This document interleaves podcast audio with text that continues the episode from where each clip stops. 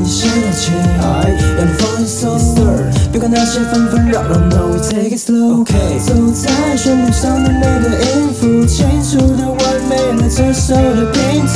猜，如果你能仔细的听，猜，总是每天陪伴着你。这次就先不放大故事的篇幅，Just turn on radio，FM 八八点五。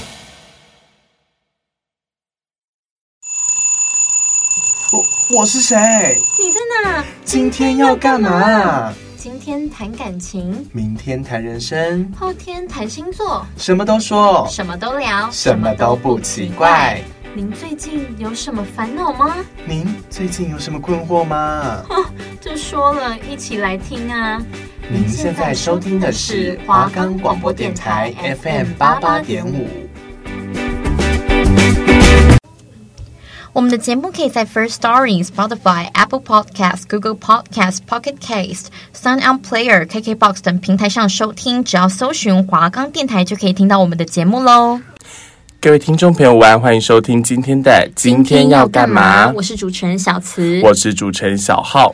诶，那今天呢？今天这个单元很沉重哦。对，跟以往我们的风格相较起来，好像有比较那么严肃一些些。因为之前都是比较轻松、幽默又有趣的那一些话题。我们今天是认真要来探讨这个议题。来，各位观众朋友，我们今天是什么？今天来到了今天谈人生的单元。那我们想要探讨的议题呢，是呃有关死亡这个部分。没错，就是因为毕竟死亡这个。议题或者是死亡这个东西，嗯、其实对于我们来说都是未知数。嗯，你连明天，你连甚至下一秒，你都不知道你会发生什么事情。但是死亡这件事情是会发生在每一个人的身上。嗯，是每个人必经的，不论是你自己，或者是、嗯、呃你周围身边周围的朋友都有可能，家人朋友都有可能。真的。那我觉得二零二零年是一个不平静的一年。首先有疫情，嗯、然后再加上呃演艺圈有许多的、嗯、呃。星星陨落这样子，那我觉得我们真的必须要好好的来了解一下，就是大家对于死亡的看法，嗯、然后去好好的探讨有关这个相关的议题。因为就是我和小慈身边的朋友，或者是我们连我们自己，其实也都发生了很多觉得意想不到的事情。嗯，对，所以其实我觉得今天我们就是花一个时间，我觉得听众朋友也可以用心的去聆听我们这次的节目跟我们这次的单元，因为。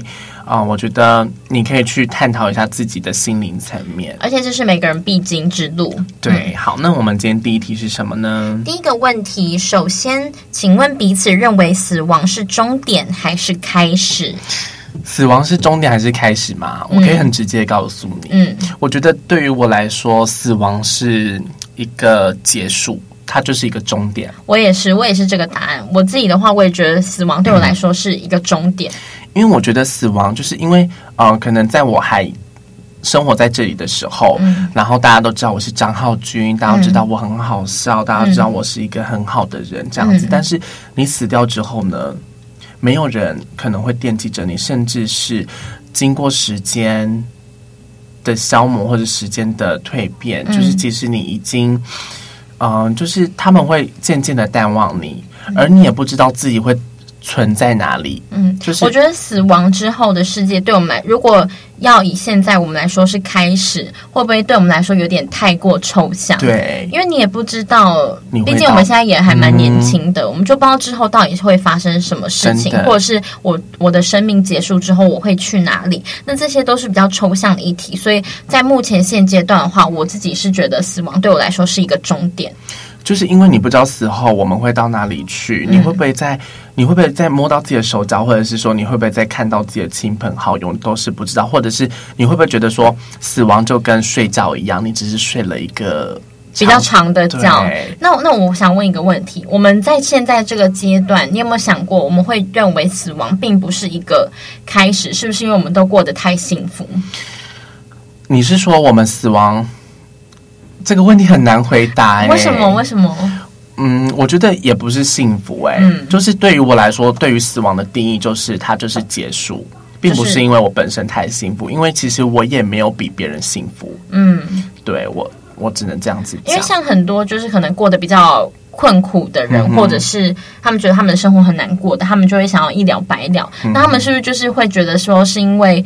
呃，死亡就是是一个重新开始的机会。嗯但我觉得也不能说是困苦，我觉得是没有办法面对自己，嗯、因为其实很多、嗯、很多家庭幸福，很多很多很多的人，他们其实就是。有什么其实都有什么，嗯，想要什么就有什么这样子。那就是对于他们来讲，会不会是生活上造成的压力，或者是对自己的要求，自己没有办法过去的那个坎，感情、友情，whatever，甚至是家庭等等，嗯，他没有办法过去，他就会想要利用死亡来结束这一切。或许这对于他们来说是一个解脱，是一个开始，说不定。所以我觉得，呃，死亡是不是对一个人来讲是开始还是结束，不能用呃。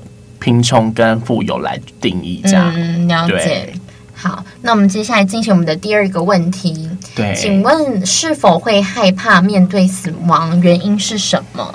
我很害怕。我老实讲，我会害怕。我也很害怕，因为虽然就是我们常常开玩笑的时候都会说啊，好想要一了百了，干脆直接去死算了这种的玩笑话。可是当我们真的认真的去静下心来，好好思考这个问题，你死亡之后，你就。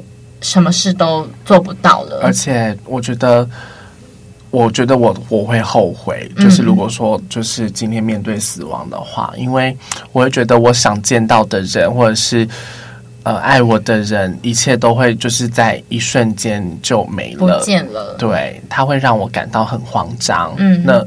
我会不会没有安全感？那我在另外一个世界又是什么面貌？那他们现在因为我的离开会是什么样的情绪？我没有办法观察到，我甚至连摸到他们，想要拥抱他们都没有办法，或者是来不及说的话，因为我这个人本身就是。小号要泪洒直播间了。今天我们就是的目标是什么？泪洒直播间。因为就是我刚刚讲哪里家庭，嗯，就是可能或者是朋友，嗯，就是你我对于朋友跟家庭，我不会随便把我爱你这三个字挂在嘴边。对，但是如果但是你人又很矛盾，当今天真的有什么事发生了，你会后悔。当初为什么没有说？对，那我们要不要来现场节目来 call out 一下？你确定吗？不要好了。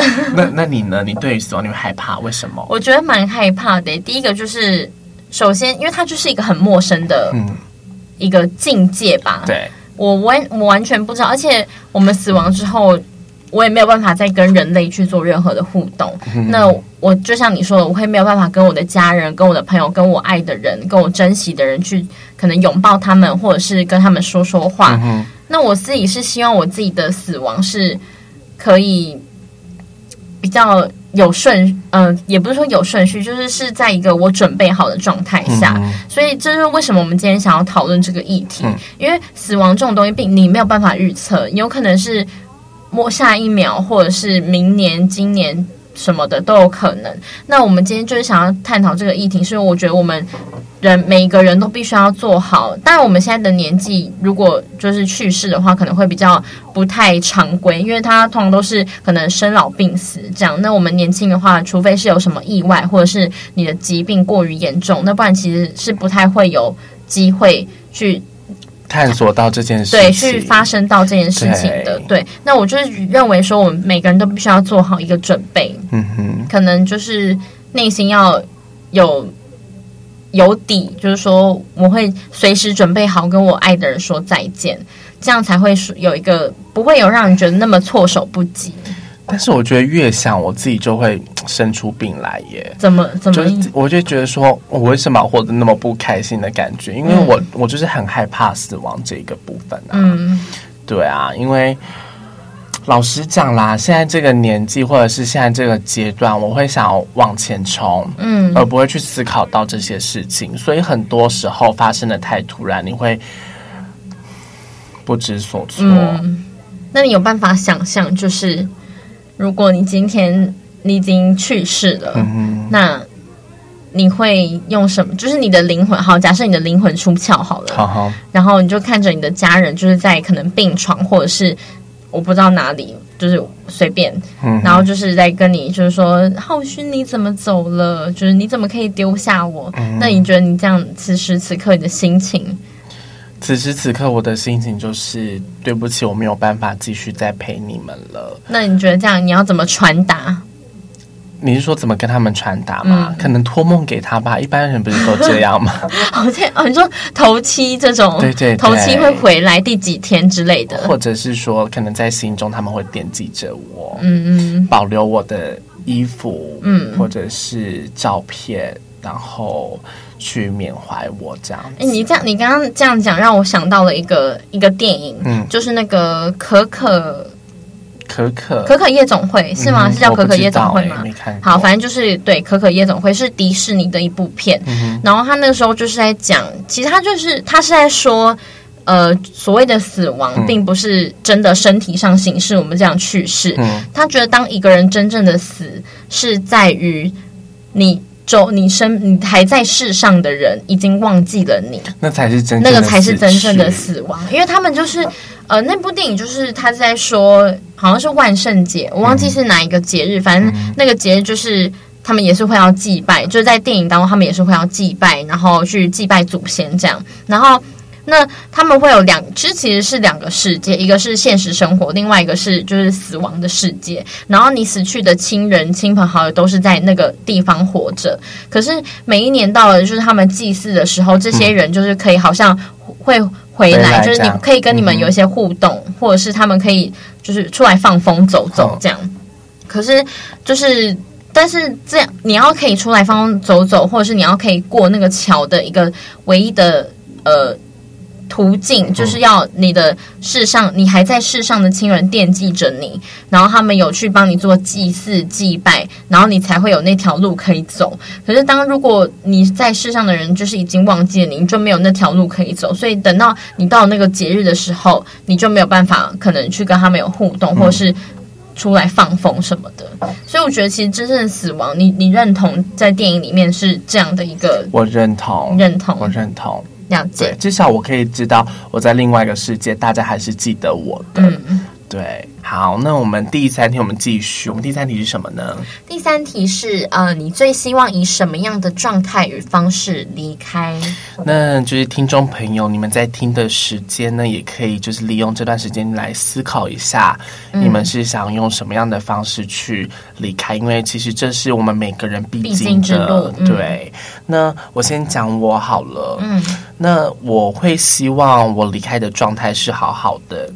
就是真的是，就是没有什么的病痛，我不会因为身体的疼痛而去感到不舒适，想要离开这世界。嗯，我希望是可以静静的，然后，嗯、呃，我其实会幻想，就是，呃，我是生活在一个很美好的家庭，嗯，那可能我的身边的家人都陪在我身边，包括我的伴侣，他们在我的身边一如往常的做自己的事情，平常的事情，嗯，能够让我在最后一刻看到，就是。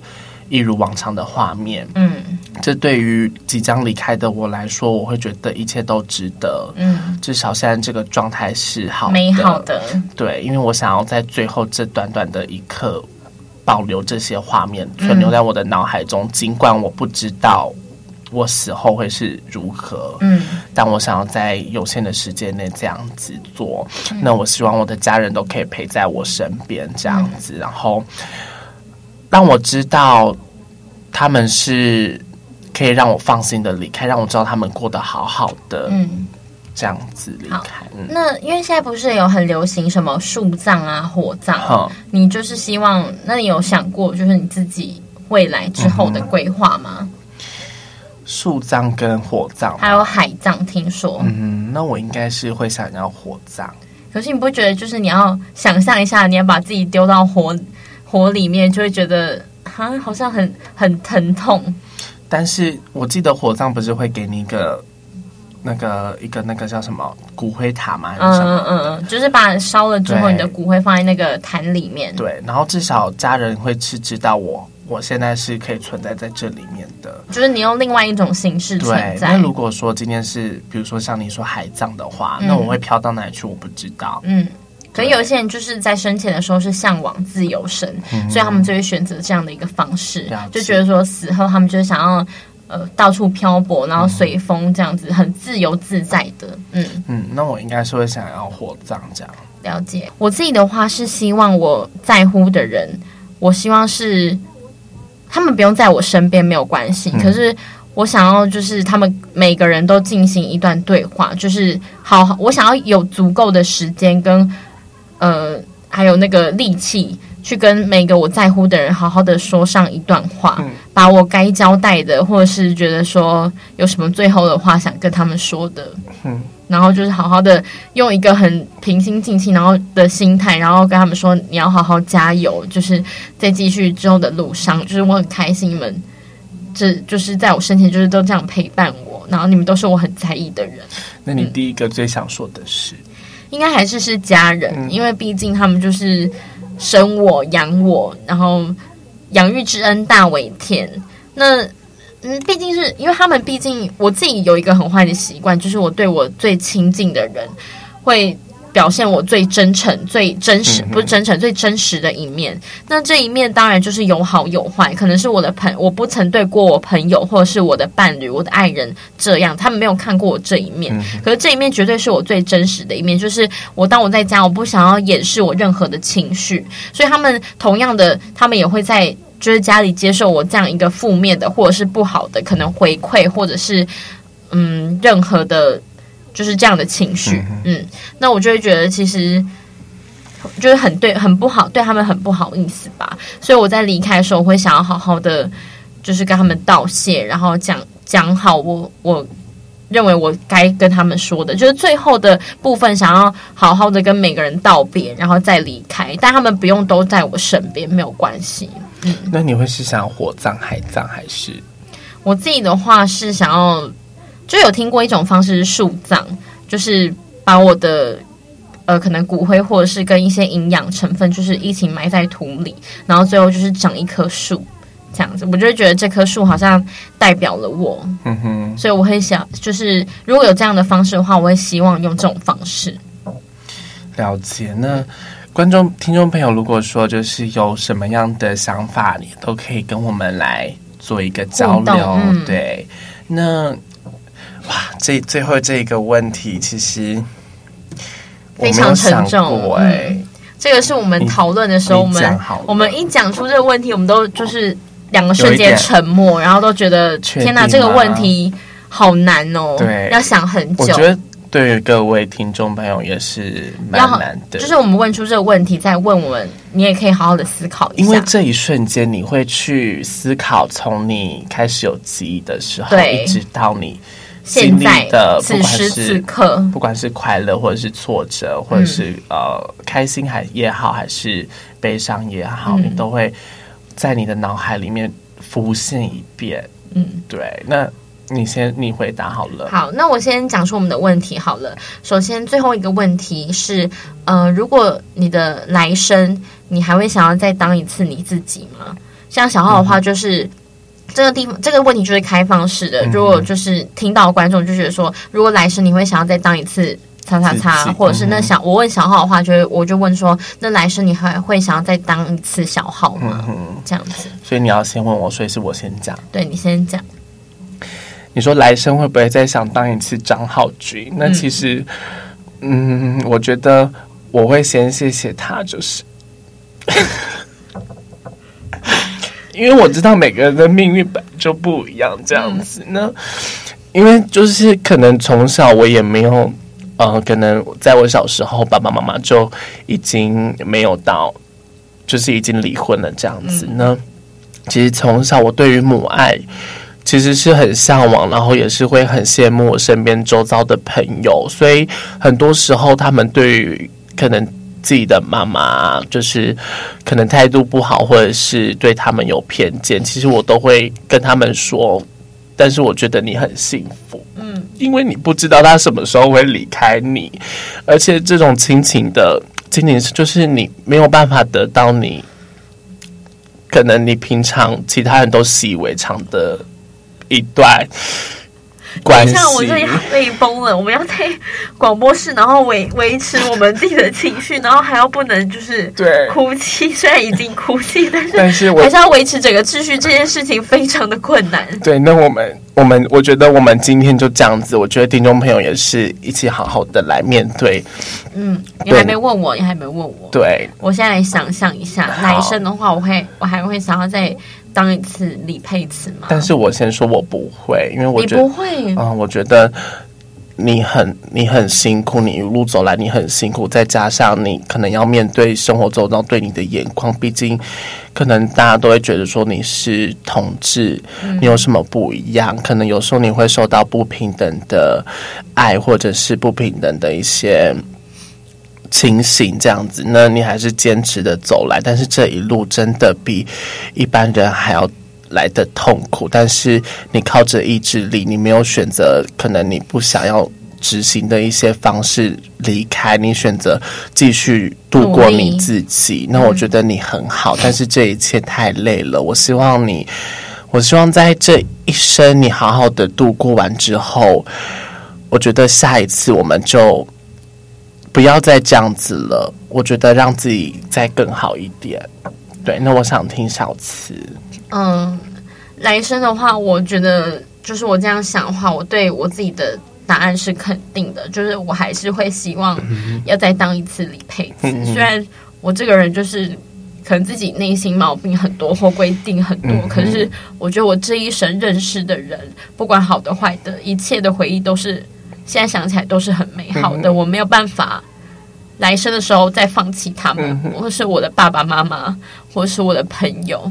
任何的，我们觉得我没有办法跟他们说，就是切断关系，因为我们的关系就是这么的密切。然后他们也也对我很好，然后这一切都是很美好的。尽管我的人生有很多，也是会有遇到很多挫折跟困难，但我觉得整体上来说，我是一个很幸福的孩子。嗯哼，所以来生我还是会想要再当一次李佩慈，然后在这边也很想要跟我的爸爸妈妈说，就是。谢谢他们，就是养育我，然后我真的很爱你们。虽然我平常是一个很很倔的脾气，然后也很任性，可是他们都这样子包容我，我觉得很感谢。就是任何一切，我的呃亲朋好友，任何我还是会想要再当一次李佩慈，就算会在我的这一生当中经历很多我觉得很累或是很痛苦的事情，但我还是会继续坚持下去的。嗯、那。你会不敢跟他们说吗？其实蛮不敢的，因为这就是一个我很内心的部分。Oh. 而且我在家里真的就是，我不知道为什么我我没有办法很一百趴的，嗯、呃，真实的面对他们。嗯、就算今天我很难过，可是我在他们面前，我都会把我自己装的很武装的非常。你要这样子？不知道，就是会想要把自己武装的很坚强。然后一方面可能也是觉得。小时候会觉得是不想让他们担心我，嗯、就是会觉得说我好像很累或者是很难过什么的，所以我都会把自己就是武装的非常坚强。就是我是会，我真的是那种电不浮夸，真的是电影里面那种。我前一秒在跟他们吵架，后一秒转身进房间是泪崩大哭的那种。嗯、就是我，但是我不会让他们察觉到我是很难过的情绪，或者是我有真的有悔改的意思，或者是。就任何的，就是我任何我真实的情绪，在他们在他们的眼里，我就是一个很倔强的人。那我们今天最后一个问题，就是你有没有想要弥补的过去？嗯，我先先从我开始好了。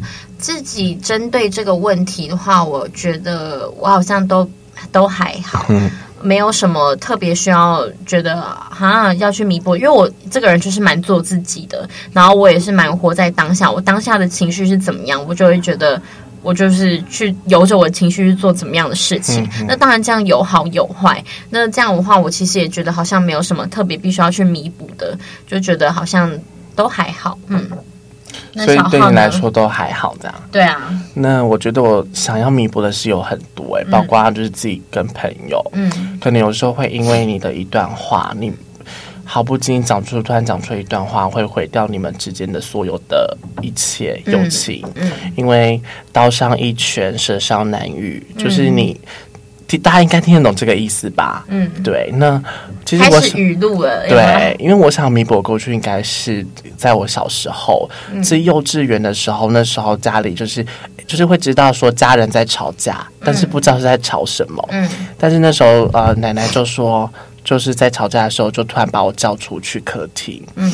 我其实小时候不敢面对。嗯。然后那时候就是其实奶奶就。在爸爸妈妈面前就跟我讲说，那你想跟爸爸还是跟妈妈？你说直接在幼稚园的时候面对这个问题？对，那当时我当然是沉默，嗯、我没有办法思考现在到底是什么情况，嗯、因为对于我来说这些都是无知的事情。嗯，对，那那时候我也没有去做选择，这样我就回房间了这样子。但是那时候是看到家里整个状态是很不寻常、很不温馨的。嗯，但是呃。那时候是五岁还不懂事，但是现在二十岁，我会觉得回头看这件事情，回头看这件事情，我不会再去埋怨他，嗯，我不会去针对他们做的事情去呃不喜欢或者是怎样的，但我会觉得说，我会想跟我五岁的自己说，当初为什么你不鼓起勇气说你不是，就是你希望可以得到什么？对，我希望可以得到母爱跟父爱的全部，这样。嗯那其实因为我也二十岁了，所以有的时候会像上次学校有那个什么补助计划，嗯、然后他是需要申请户籍成本，嗯，这样子。然后那时候他就那个行政人员就跟我说：“哎、嗯，我二十岁了，所以我必须申请我妈妈的。”为什么？因为他说我二十岁啦。我说：“可是我爸爸妈妈离婚了耶，嗯，这样还要申请吗？”他说：“对啊，因为他就是生你的妈妈。”嗯。因为之前只要准备爸爸的就可以了，因为他是我法定监护人。嗯，但是我二十岁，等于说我是成年人。嗯，所以我过过件过那个门槛，必须是爸爸妈妈一起的。哦，我说，所以我申请得到。他说，对你申请得到。然后那一天我就去户政事务所申请。嗯，然后因为申请不是都会有记事栏嘛，就是会记载说发生什么事这样。对，嗯。然后那时候就是一个北北服务我这样子，嗯、在户政事务所的时候，嗯、那时候他就他就说，你妈妈改名字了。嗯，我那时候听到的时候，你的心情是什么？我的心情是，原来隔了十几年，哇，原来差那么多，嗯，一切都变了，你不是以前的那个他了，嗯，他有他自己的生活，所以我那时候随口问了一句，嗯，他是不是有结婚？哦。对，嗯，然后那个贝贝说有，有，嗯，对，然后我就说那是不是有一个儿子？嗯，他说对，他生了，又再生了，就再婚之后又生了一个儿子，这样子，嗯、然后他儿子也几岁了，这样，嗯，然后就觉得哇，一切的一切竟然会差那么多，他有他自己的生活，嗯、自己的目标了，嗯、就是两个是比较已经是截然不同的两个人了，嗯、然后也都有各自自己的生活圈，然后再想到说啊。我曾经是他儿子，当然现在还是，因为他毕竟是我的神母。对，就是养生生你的人。对，但是却是最亲近，但是却没有办没有机会去触碰到的那一块。我以前小时候，我母亲节我是不敢面对的。嗯，虽然说我知道我奶奶很照顾我，但是可能那一个感觉还是不一样。嗯、对，那。但是我现在回想起来，可能这是老天给我的一个安排，所以我现在可以很坦然的跟大家说，对，我就是单亲家庭，嗯，对，没关系，我觉得我我很坚强，我告诉自己我很坚强，嗯，对。但是现在回过头来又突然看到这件事情，我会觉得哦，你有你的人生这样，那我祝福你这样子，嗯，那也不知道他的长相是什么，或者是已经很久没有看过了，对，因为是十十五年有了耶其实。好久哦，对啊。那其实今天呢，嗯、非常沉重的话题对我们两个都，我们两个都泪洒，泪洒广播间。因为其实，嗯，讲家人的部分，我真的没办法。因为我跟小慈其实都是一个很感性的人，嗯，就是对于我们在乎的人，然后有些话你可能很想说出口，但是其实，嗯，碍于现实的种种原因，就是。讲不出来，跨不出心里的那一步，然后说不了那个口。那其实透过今天这个节目，其实我觉得也。更认识彼此，甚至是更认识自己，这样。因为这些故事我们都是没有套好的，我们都是我也是现场才听他这样。因为那时候我们在讨论我们的节目主题的时候，就先说，哎，保留一下好吗？等到现场再说。先，先不要讲，我们先不要向彼此透露，这样子我们当下才是最反、最真实的反应跟呃我们想要说的话。但最后就是有一些话想跟大家说，就是我觉得珍惜现在你拥有的一切才是最重要的。对，然后呃虽然。告别这个课题很难，就是跟你周边的人道别是很难的。嗯、但我觉得还是要就是多多去触碰这一块，不要觉得说我害怕，我就不不去触碰。等到有一天你真的发生了，那才是真正的措手不及，还会造成许多的遗憾。嗯、那我们今天的今天要干嘛？就到此结束。那我们下周同一时间，请继续锁定今天要干嘛。